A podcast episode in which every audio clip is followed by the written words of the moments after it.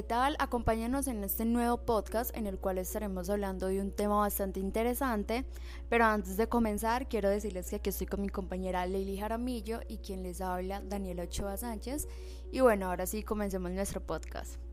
El tema de hoy es sobre cómo está Medellín en prevención del suicidio, siendo esto durante la pandemia del COVID y hoy tendremos como invitada a Andrew Uribe Montoya, que es de Secretaría de Salud y ella más adelante nos comentará un poco más acerca de todo esto.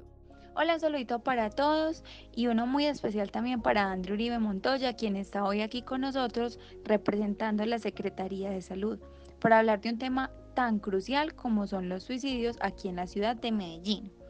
Y es que queremos saber más sobre el tema, qué está pasando en Medellín con los suicidios. ¿Han aumentado? ¿Han disminuido? ¿Qué ha pasado?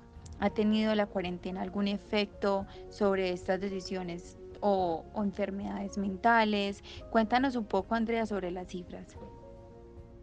Durante la pandemia es recurrente tener una percepción de aumento en los intentos de suicidio en la ciudad. Sin embargo, en el momento en que corroboramos estas cifras, encontramos que realmente no ha habido un aumento, sino que por el contrario ha habido un leve descenso de los casos de intentos de suicidio. En relación al 2019, por ejemplo, encontramos que al corte del julio de 2019 se han presentado 1.366 intentos de suicidio y en este año, en el 2020, en pandemia, se han presentado 1.207 intentos de suicidio. Entonces, realmente sí hay una percepción de aumento porque las personas están más enteradas, están en sus casas eh, llevando a cabo un seguimiento más intenso a la dinámica poblacional y social, pero las cifras lo que demuestran es un leve descenso en los intentos de suicidio.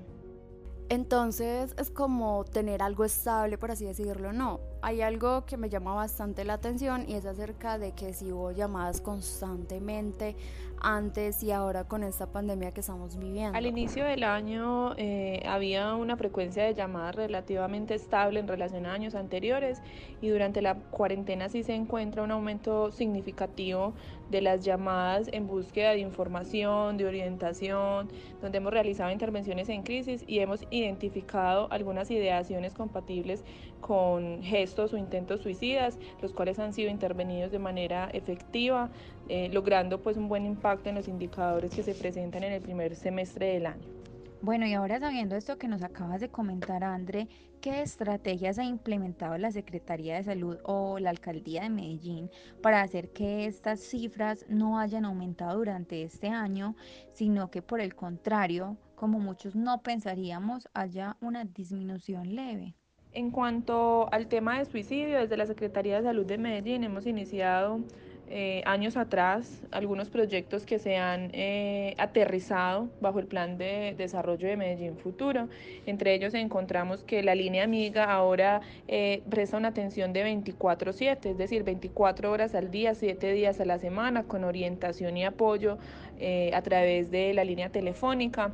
Hemos creado una sala situacional en la cual asisten las secretarías de Educación, Juventud, Inclusión Social, Mujeres, Seguridad y otras entidades entidades intersectoriales para analizar la problemática. Hemos invitado a la ciudadanía que también ha hecho parte del análisis de, de esta problemática relacionada con suicidio, en donde también tuvo un espacio la política pública de salud mental que en este momento se encuentra en discusión en el Consejo Municipal de Medellín. Dani, yo vuelvo y digo pues que es algo sorprendente que en plena pandemia las cifras hayan disminuido un poco. Entonces quería saber tú qué piensas sobre esto, sobre las estrategias que están haciendo. Dinos Dani, ¿qué piensas?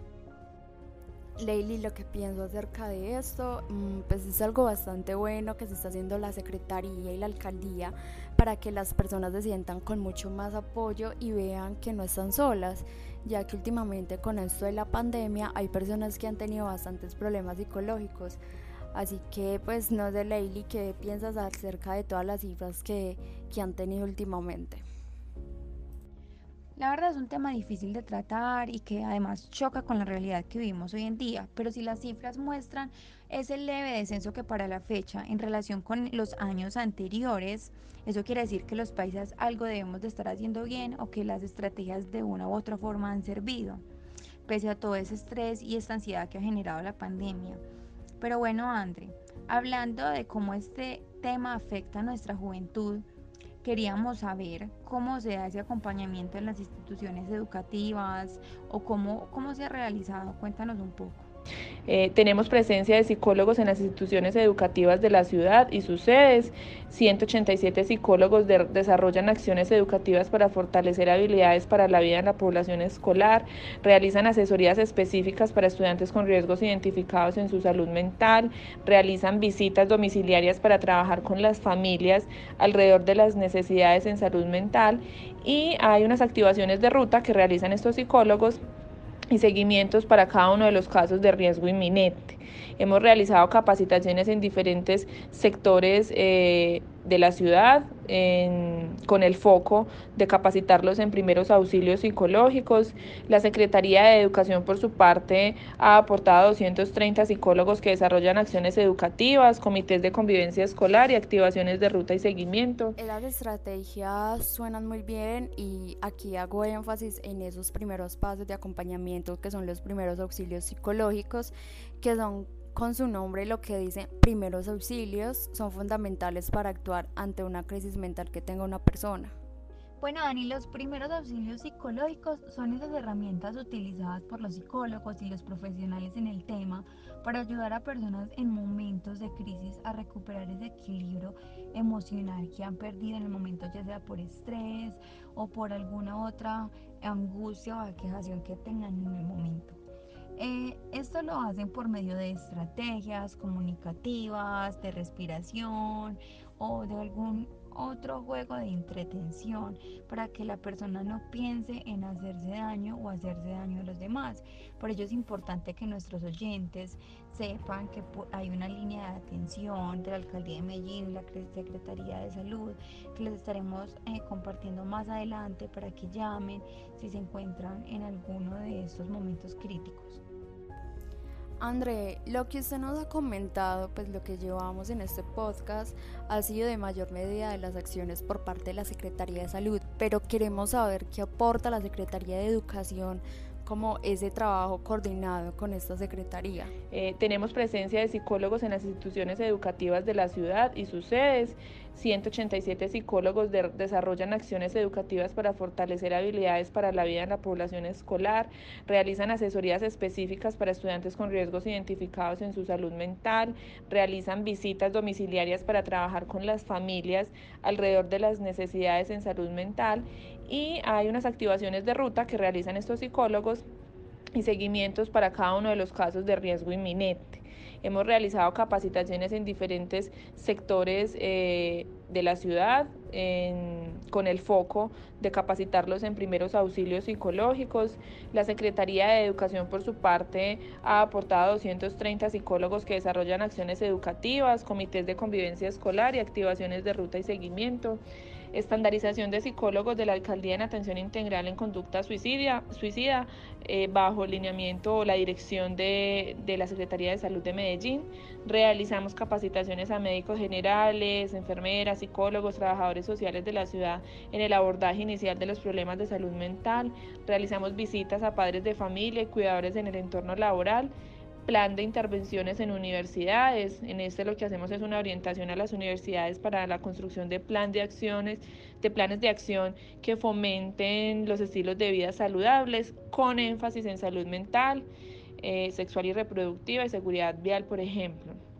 También llevamos a cabo acciones de coordinación del sistema de información para la notificación de casos de intento suicida y suicidio con 187 IPS de la ciudad y llevamos a cabo también investigaciones epidemiológicas de campo, sobre todo en el análisis, en, las unidades de análisis de suicidios e intentos de suicidio, de suicidio, que requieren acompañamiento profesional en el contexto en el que viven los pacientes y su grupo familiar. Eh, esto con el fin de activar redes de apoyo social que favorezcan la prevención de nuevos episodios y contribuyan a la, a la mitigación de este comportamiento. Rescatando entonces el rol que ejerce la Alcaldía de Medellín junto con las secretarías a cargo del tema de prevención de suicidio, es bueno entonces también compartir con nuestros oyentes las recomendaciones que Andre eh, nos ha compartido anteriormente para poder identificar una persona con estas problemáticas y también saber cómo ayudarlas.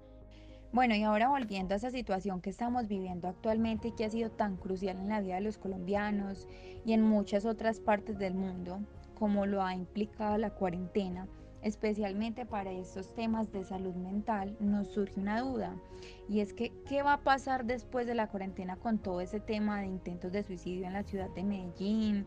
Y, y desde esta secretaría se tiene previsto algún aumento o una disminución. Cuéntanos, André, qué han pensado sobre lo que puede pasar después de la cuarentena.